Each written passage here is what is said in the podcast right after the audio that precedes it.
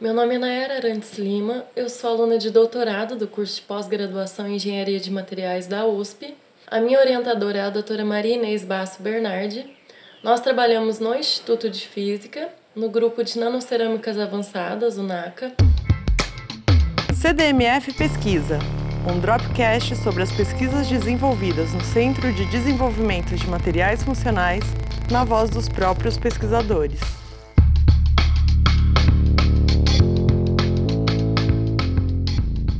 Basicamente, meu trabalho de doutorado é em materiais multifuncionais. Ou seja, o que, que são esses materiais multifuncionais?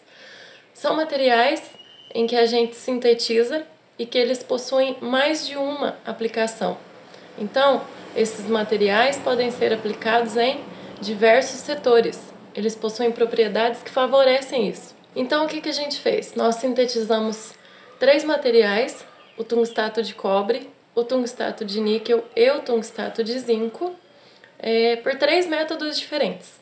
O método de coprecipitação, método hidrotermal assistido por microondas e o método dos precursores poliméricos.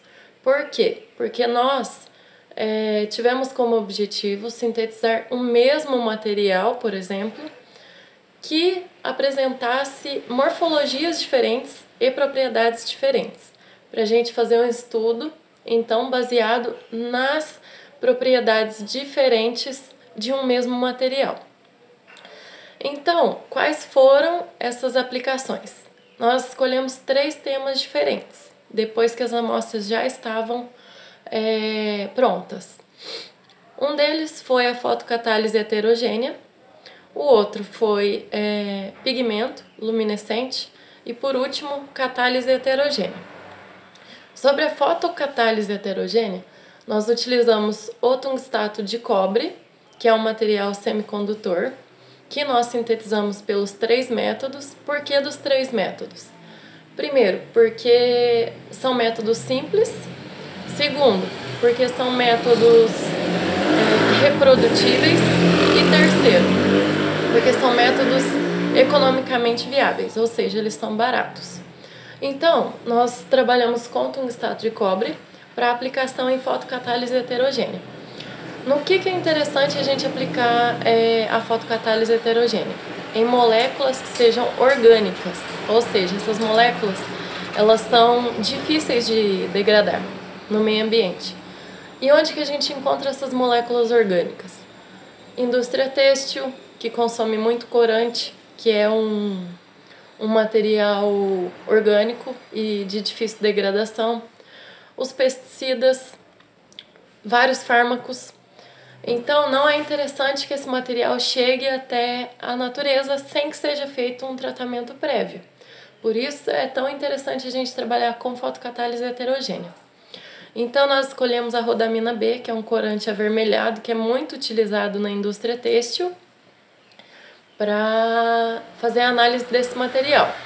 O tungstato de cobre se mostrou eficiente para a degradação desse material, ele, então ele foi um catalisador na reação.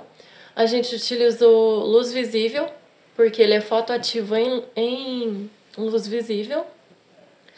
O tungstato de cobre também foi aplicado em catálise heterogênea, em que a gente utilizou é, uma molécula de menor interesse, tanto econômico quanto ecológico, que é o tioanisol, que nós chamamos, para a catálise desse material em duas outras moléculas que são de maior interesse. Quais são elas?